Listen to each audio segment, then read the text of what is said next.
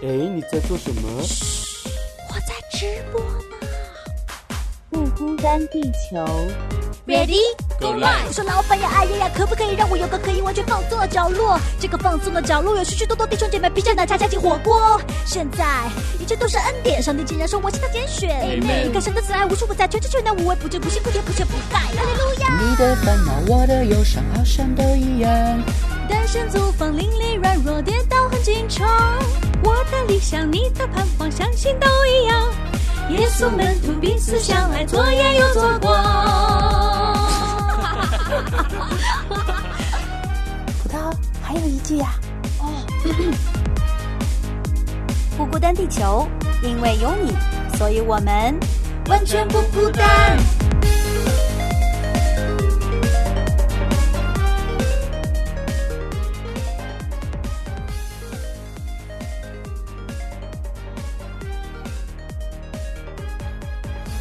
大家好，欢迎回到不孤单地球，我是葡萄。Hello，我是吴飞。今天要聊一个非常高深难懂的事情。很多人现在都很喜欢看那种科普，但是又很有乐趣性的一些博主的视频啊。其中老刀也提到过很多次，关于我们今天要说的这个话题是这个物理学，特别是后面发展到现在量子力学、量子纠缠啊这方面的话题。哎，其实我对这个呢，每次都是只仅仅停留在看完这些短视频就赞叹一下哇，然后就飘。走了，这次呢，真的是因为无非又再次把我又带回到这个思考里面，然后又进一步的多看了几个视频，我就发现天哪，就是这个世界也太有意思了，他们去研究这些东西。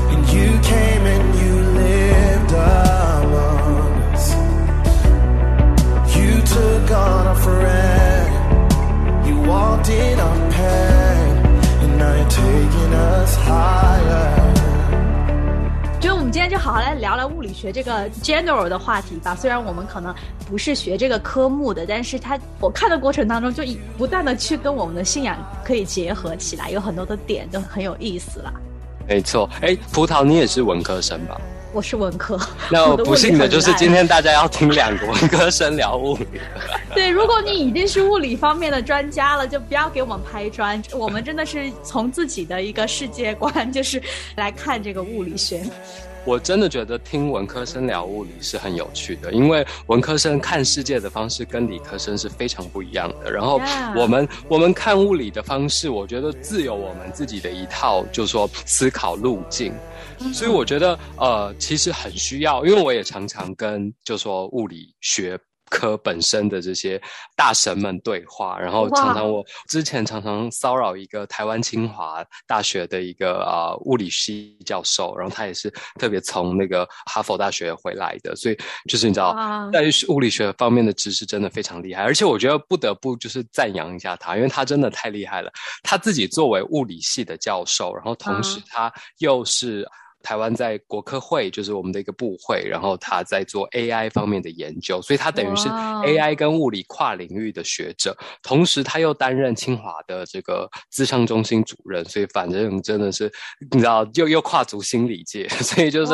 然后平常我每次看他的 blog 这些分享都是谈就是说易经啊，然后谈这个中庸啊，就是各种中国文化经典这样，所以我觉得真的一个真的对知识渴求。的人，他应该是全才通才型的，他应该对各领域都有他非常高的见解，所以我也相对我也很喜欢听理科生聊中庸、聊大学、聊诗经等等的，所以我觉得很有趣啦。我们应应该更多有这种呃跨领域的对话。那今天呢，就让我们跨到这个物理的世界来。我觉得其实物理哦，说远很远，好像都是那种尘封在。这个中学、高中课本里面的很遥远的知识，然后很多东西我们都听不懂，只能就是啊稍微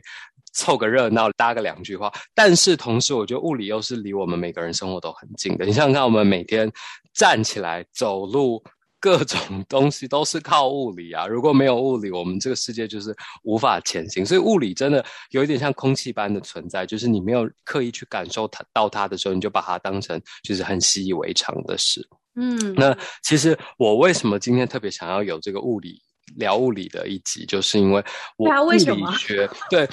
物理学对我来说真的是在我信仰历程上，就是特别我追求这个世界的答案，然后我到底人生为什么而活？我觉得物理学提供了我很多很多的答案。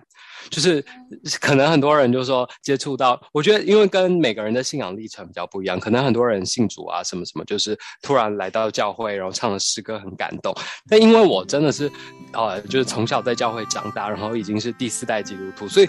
这些东西就是唱诗歌啊等等，当然也感动。但我的意思是说，对我来说不是一件新的事情，然后它一直以来都就是就就在我生命中，所以我就把它变得很习以为常，反而我没有办法从那边汲取到一些新的。答案，那物理学反而是在我寻求我的生命解答，然后追寻信仰历程的时候，很好的一个上帝对我说话的方式。哦，所以你是从什么时候开始，有什么契机接触到这个，或者是他物理学的某一方面的什么定律啊，给了你很多的启发吗？嗯，我有一阵子在思考说，我们到底。为谁会得救，谁不会得救这件事，当然这件事在神学上有非常多的讨论嘛。然后，那当然这件事思考到最后问的就是说，人到底有没有自由意意志？到底神学上就是一直争论说，到底是我们信不信是上帝决定的呢，还是我们自己的意志决定的？那这个就跟人的自由意志非常有关系。那在自由意志这一个大问题，我这一这个真的我们。就算做十集也讲不完自由意志这个话题，所以我就不在这边展开了。但是自由意志这一件事，我觉得是非常值得思考的。然后我就一头栽进了物理学的世界，发现哇，物理学家谈自由意志真的是很精彩。就是从本来嗯这些牛顿啊这些人起开发的这个经典物理领域，到现在的这个现代或近代物理 （modern physics），然后都对。自由意志做出非常，就是你要有一个很大的转弯，然后以前过去认为世界是一个机器一样，就从一开始把这个机器设置好了，它就开始自己运转，自己运转，直到它转不下去的那一天，然后其中就全部都是靠这个机器的自行运转。所以只要我们知道这个机器，摸清了这个机器。最初原厂的设计方式，我们其实就可以预测未来，我们就可以预测接下来所有世界上会发生的一切事情。那直到这个近代物理，就是特别在量子力学这个领域，才推翻了这一点，然后告诉我们说：哇，其实这个世界充满了不确定性。所以我觉得这个等等都很有趣。然后包括我在学习啊，大家如果对光学。有稍微的理解的话，就会知道光学里面有一个叫做光的波粒二象性，就是说这个世界上很多的，我们以前他们都爱吵，包括牛顿这些人都爱吵说光到底是波还是粒子，那最后就会发现光既是波又是粒子。我觉得这个对我的整个就说人生的启发都非常大。哦，关于这个玻璃二象，我去看了那个什么双缝实验，看得我整个人很懵。双缝干涉实验，对对，双缝干涉实验，我现在讲都讲不清楚，但是我脑海里会有他那个实验的那幅画面，就是是是，我就觉得很神奇，为什么当观察者出现的时候，它的结果会有影响呢？这这这这个也带来这个这个意识的。影响啊，自由意志很神奇，这个东西没错。我那个这个实验非常经典，因为它是在量子力学里面必提到的一个实验。然后它除了它最原初的那个双缝干涉实验的版本之外，它后来还衍生出一系列这个实验的进阶版、变化版各种版本。但不管怎么做，你都会发现这个观测者本身是会对实验。产生影响的，就是说，我们其实我们以前都觉得，我们观测这个物理世界是一件很自然的事，然后我们观测到的就是客观事实。可是后来发现，我们不是客观的观察者，我们其实在每个实验中都是主观的参与者。我觉得这件事情非常有趣，而且你会发现，这些所谓应该我们认为就是物质界的东西，你知道，唯物论最爱讲的一切都是物质，人也是物质。但是你看这些物质，这些粒子。没有生命的粒子，它显现出来的是，它不像石头一样，它像小孩一样，你知道？他知道你在看他，小孩最是这样嘛？他知道你在看他的时候，他就会有不同的表现；你没在看他的时候，他就有另外一种表现。对啊，对啊，这个对我的冲击很大，因为我觉得这个也给了我很多全新的视角去看我们的信仰。因为原来我最难的一步就是怎么从原来是唯物主义者，我就觉得，那物质就是决定意识的呀。但是其实我们的信仰更多的也是在强调我们的意识是那个更有 power、更厉害的那一方。现在我都看了物理学吧，我看了他的这些实验，我都觉得，哎，真的是很有道理。说不定现在的发展真的是是朝着一个，也不说更正确吧，起码是更接近真相的一个方向再去再去走。嗯，是。但我真的这边要特别讲，就是说，我觉得那种极端强调啊心灵啊意识啊大于物质的，这个是基督教里面的异端，必须是两者一起并进的。所以我觉得教会同时就说，我们作为基督徒，我们应该要比那些所有学物理学的人更热衷于研究物理，因为你想想看，物理，我觉得这个这个字在中文里面特别有意思，物理就是整个物，全世界万物的道理。那你不觉得这个本身就是在说一个这个？像像道家的这个道，然后也同时也被翻译成这个，就在约翰福音中，logos 这个道成肉身的这个道，我觉得就是耶稣自己，而且特别是在箴言当中也一再看到这个道，就是当初这个智慧，这个智慧就是造成万物的，所以整个万物的道理其实都包含在耶稣基督自己里面，所以我觉得作为我们作为基督徒，应该要比所有人都更。更潜心去研究这个上帝早在万物就埋，就是说，你知道，早在创世的时候就埋藏在万物中的这个道理。为什么上帝要如此创造这个世界？我觉得实在非常值得我们每个人去花时间研究。是在我根深蒂固的印象，他他就是研究客观世界的，研究物质世界的。但是真的，现在看起来，它不只是，它真的是研究万物。那这万物其实包括了很多我们可能眼睛所不见的东西，意识啊这些，它都在里面了。我就觉得这个学科太博大精深了吧？真的，我们我就说做十几二十集都讲不完，因为它的领域太广了。比如说，光谈个光学，光谈个热力学，光谈个。运动力学等等的，就是还不用讲到最最难懂的量子力学。那特别是我觉得，在啊整个从物理史的角度来看，这个学科的历史，我们就会发现，其实它真的是非常符合我自己在追寻信仰的这个历程中一直学到的一个功课，就是我们永远要保持谦卑，而且这个谦卑是真的知道自己不知道的，永远都比知道的更多。Brought into your endless kingdom. And by the blood I was made, no longer a slave. And now you're taking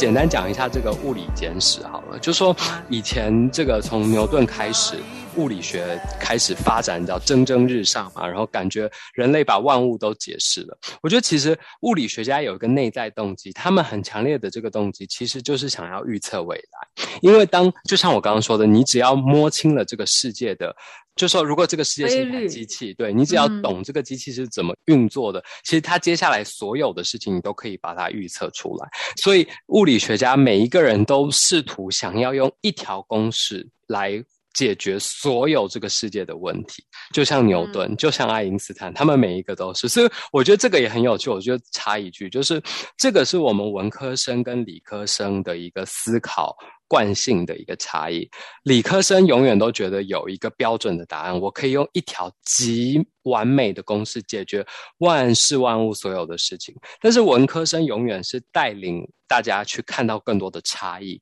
看到更多人跟人之间的不同，看到更多其实你没有办法用一个公式来解释所有人。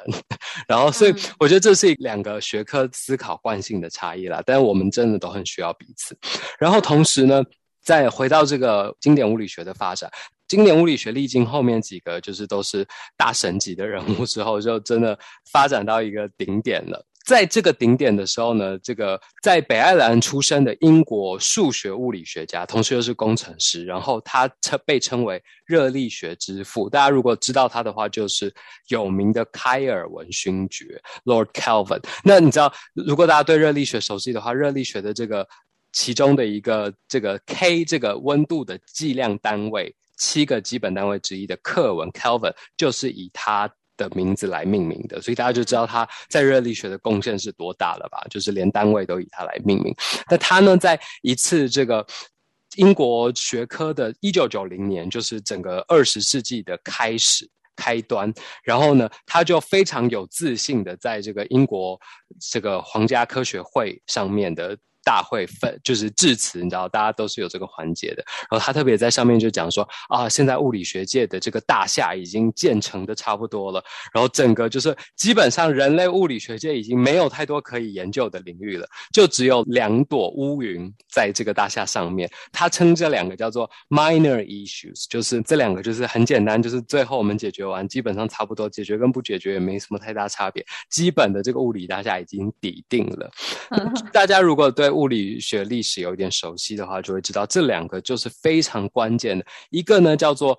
麦克逊莫雷实验 （Michelson-Morley）。experiment，那它呢就是要侦测这个以太，以前过去大家认为有以太这个物质的存在，然后呢一直一直做不出结果。那第二个呢就是一个实验是特别在针对这个 UV catastrophe，这个呢就是黑体辐射实验。那它在结果上一直做不出，就说正确的，就一直有错误的实验结果，然后没有办法验证这个呃理论，所以呢。他就说只只剩下这两个。那如果大家知道的话，这两个他口中的 minor issues，最后就是成为其中一个，就是鼎鼎大名 Albert Einstein 的这个相对论，特别是狭义相对论。然后呢，另外一个呢，就变成了最后我们现在大家到时至今日还没有物理学家能够完全参透的这个量子力学。所以这两个根本就是你知道 近代物理的一个。等于你开启了两个世界，本来你只在一个世界里面，然后说那是这个世界里面很不重要的两个小议题，但是那两个小议题你不看重的小议题，却变成了两个完全宏大的物理世界，然后你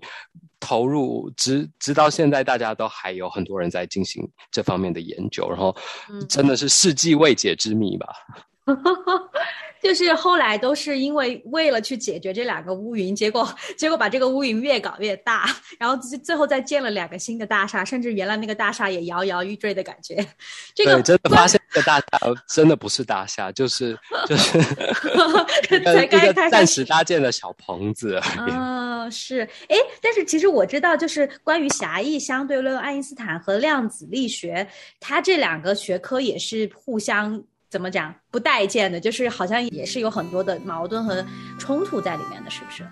是这个真的就是回到我刚刚的议题，就是一再看到人类的自大，看到当年这个开尔文勋爵的自大。我真的不是针对他，因为我们每个人都是一样。然后看到诸多物理学家的自大，看到每一个人的自大，看到爱因斯坦的自大。你看爱因斯坦当年开发出这个呃，就说。发表这个相对论的时候，多么的就说前瞻性，然后好像你知道，甚至有当年你知道在牛顿出来的时候，有一个当时的罗马教皇，他特别说，哇，就是当这个世界一片混乱、一片混沌的时候，上帝说让牛顿也来吧，然后所以这个世界就有了光，就是大家就看懂了这个世界。结果另外一个人后来因为有爱有了爱因斯坦之后，他就说，所以这个撒旦看到了，就说。让爱因斯坦来吧，然后这个世界又变成了一片黑暗，然后大家又搞不懂这个在做什么，所以就好像说爱因斯坦就是推翻了牛顿，可以这样说，某个某个角度上虽然不是实质意义上的推翻，但是他确实比牛顿给出了一个更。广大，因为大家知道牛顿的三大运动定律，最终就是他解释所有地表上，所谓地表上就是我们地球上我们住的这个星球上的所有事物，基本上都是 OK 的，都是可以被他的这三大运动定律解释。可是唯一大家就发现，哇，他在解释水星轨道偏移这件事上，就你知道已经在地球之外了，但是他在解释这个事情上，他没有办法给出。适当的解释，所以等于它的这个公式没有办法包含水星轨道偏移这件事情，所以大家就，呃，这在科学。就表示你的理论是不完备的，那你就要有一个更提出一个更完备的公式来解释一切。所以爱因斯坦的这个相对论就做到了这一点。当时好像爱因斯坦就是一个最 innovator，一个创新者，然后一个这个物理学界最牛，然后最知道前面发展是什么的。但是当他又遇到了新的这个量子力学，特别是量子纠缠的时候，然后爱因斯坦就完全。就是否定站在了对立面，然后跟这个跟这个呃哥本哈根学派打了一架，然后甚至就就觉得说啊不可能，然后他甚至说出了最有名的这一句，就是说上帝不可能甩骰子，因为大家都知道量子力学里面有一个非常大的争议，就是。就是啊，薛定谔的猫，薛定谔的猫，对，薛定谔的猫呢，讲的就是说，你永远不观测，你就不知道结果。它处于一个所谓在物理学上叫做叠加态。它呢，当你没有把这个盒子打开，你就不知道里面的猫这个毒物有没有破掉，有没有毒死这只猫。所以，当你还没有打开盒子的时候，那只猫都是处在一个。既活又死的状态，它就是一只既活着又死了的猫。那对于人类来说，这个就 doesn't make sense 嘛？这不，它猫一定有一个结果，它要不是活着，要不就死死了。但是。在量子领域，在这个微观世界里面，它真的就是一直处在一个所谓的叠加态。如果是零跟一，它就是既是零又是一；如果它是 yes and no，它就是既是 yes 又是 no。所以爱因斯坦不接受这个，爱因斯坦觉得没有上帝，这样等于上帝在甩骰子。每一次你打开上帝甩骰子，然后决定，就说那个随机性是不可能存在的。但是显然后面的一次一次的实验就又都。证实了说，其实这个世界，特别在微观世界，这样的啊随机性是存在的。而且我就觉得看他们两派吵架，哥本哈根派和爱因斯坦，他们互相其实都只能用自己实验已知的结果来说，但是都很无力，因为没有办法反驳对方的，就感觉两边其实都是有一定的依据的，但是又没有办法完全的说服对方。哎，我就觉得其实就是那个科学家的那个傲慢也是体现在这里了，就是不愿意去承认可能。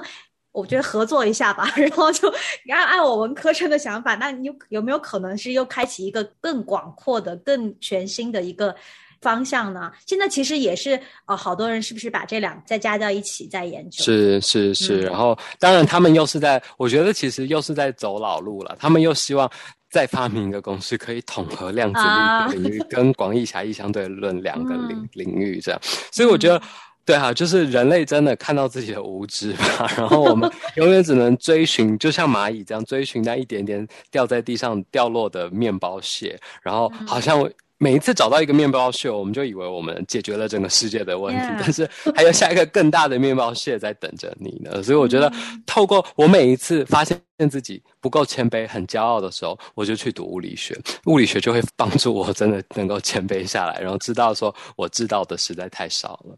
是，而且好像我看到资料说是近四十年都好像物理都处于一种很停滞的状态，大家好像也没有对对对没有办法再突破了。对啊，所以特别我觉得呃，我们今天的时间有限，但是之后那可以再做一期，然后聊一聊这个天文物理学。我觉得天文物理学才是我自己对我来说更高深，然后我更有热情的一个领域。然后每一次天文物理学大概是一个什么范围啊？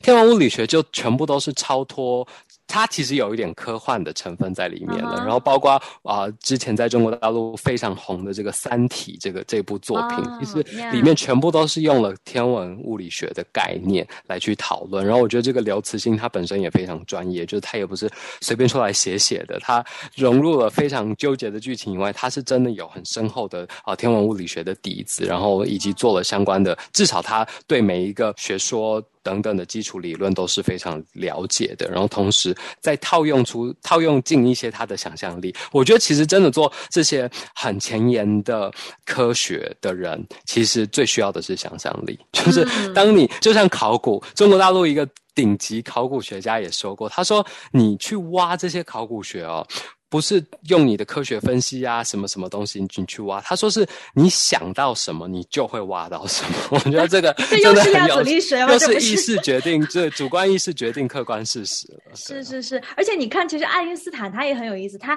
我看过他的故事了，我不知道是不是真实的，就是说爱因斯坦是完全的理论物理学家，就是他都是在思想里面做实验，他这一辈子很少做过真实的实验，没错他都是通过想象。对，为什么你知道吗？因为他嗯讨论的领域都没有办法做真实的做实验，只能用想象的。是，就是这很强大，这就是这个这大脑太强大。然后所以说他一开始就之所以去研究这些，也是他给自己提了一个问题，说要是我跑得快过光速会怎么样？就真的是那种脑洞题啊。其实我真的觉得我很赞同你说的这一句，就是做这些科学的，更需要的就是想象力。那我觉得我们下一期还可以再聊一期吧，这个天文物理学。yeah 希望大家给我们留言，你们有想听什么，或者是出一些难题来问问吴飞。别别别，我也我也跟什么物理学家，我觉得真的只是就是我们可以把物理学不要这么排斥它，然后把离离得那么远，然后真的是跟我们的信仰做结合。我觉得教会有时候，当然我觉得 focus 在圣经上的教导很重要的同时，我们真的可以融入各个学科，因为我们真的知道这个叫在英文里面叫做 all knowledge 或 all truth is God's truth，所有的真理都是上帝的真理，这个万物造的都是上帝，所以每一次我读物理学，我都可以完全 echo 回这个罗马书十一章，你知道那一节经文就会三十三节就会不断的在我脑中。回荡着，就是深栽神丰富的智慧和知识，他的判断何其难测，他的踪迹何其难寻。我觉得这真的是每一次我读物理学最后的结论。嗯，好吧，那我们就下一期继续来探寻这个神的智慧和奥秘了。那我们今天就这样，谢谢大家收听，我们下期再见，拜拜。Heaven has